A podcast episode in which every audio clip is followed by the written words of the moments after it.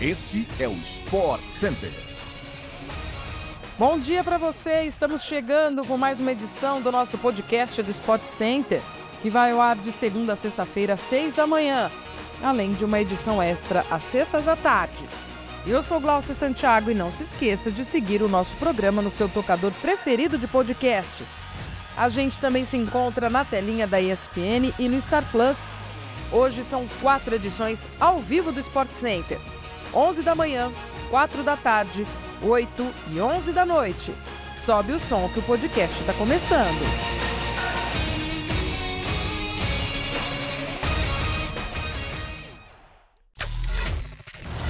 Apesar de desfalques de nomes como Lewandowski e Dembélé, o Barcelona conseguiu derrotar o Real Madrid no Santiago Bernabéu por 1 a 0. Jogo de ida da semifinal da Copa do Rei na tela da ESPN pelo Star Plus.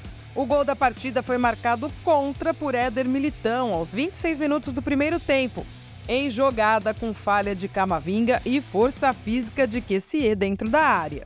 O Barcelona foi valente na marcação durante todo o restante do jogo e segurou o resultado que dá vantagem para a volta.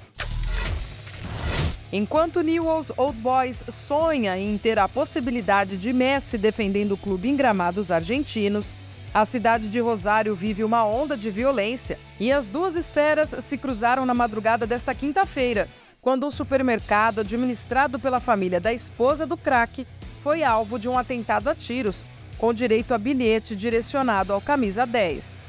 Segundo informações da imprensa local, 14 tiros foram disparados em frente ao supermercado único, na cidade natal de Messi, por volta das 3 da manhã. Os autores seriam duas pessoas em uma moto que dispararam contra o local que estava fechado. Todas as balas ficaram nas portas de ferro e nos vidros da fachada. Segundo a imprensa argentina, o negócio é administrado por um primo de Antonella Rocusso, esposa de Messi. A polícia foi chamada para investigar e encontrou um bilhete de papel com uma mensagem que mencionava Messi e o prefeito de Rosário, Pablo Javiquim. Ele tem feito um apelo ao governo argentino para auxiliar na crise de segurança do distrito de Santa Fé, na cidade de Rosário. A terra natal de Messi está passando por um aumento relevante na atividade de tráfico de drogas e tem sido palco de episódios de violência, como assassinatos.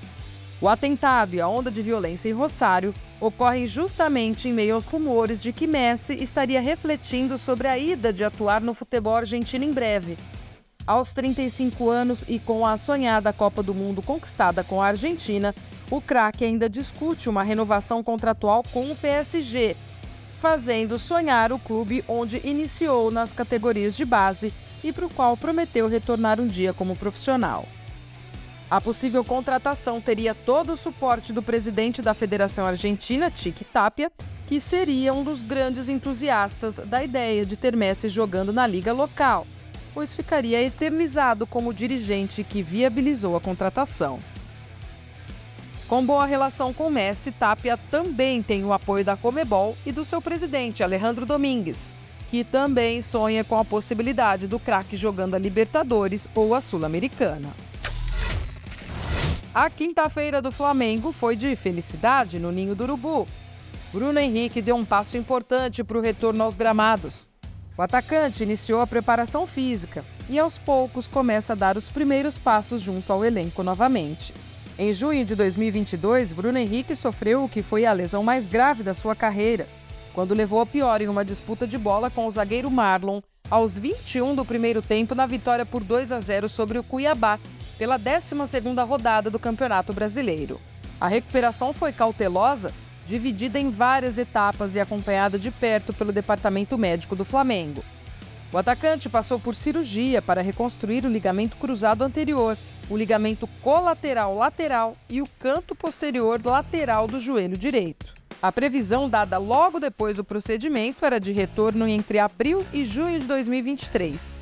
Assim, já em março, com a disputa do Carioca na fase final, Bruno Henrique será preparado para o restante da temporada do Flamengo. O rubro-negro disputa o Brasileirão, a Copa do Brasil e a Libertadores.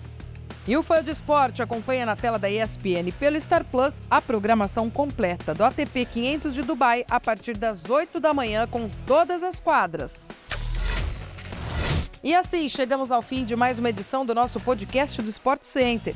Hoje ainda tem aquela edição extra, hein? A gente se vê por aí. Um beijo grande para você e até a próxima.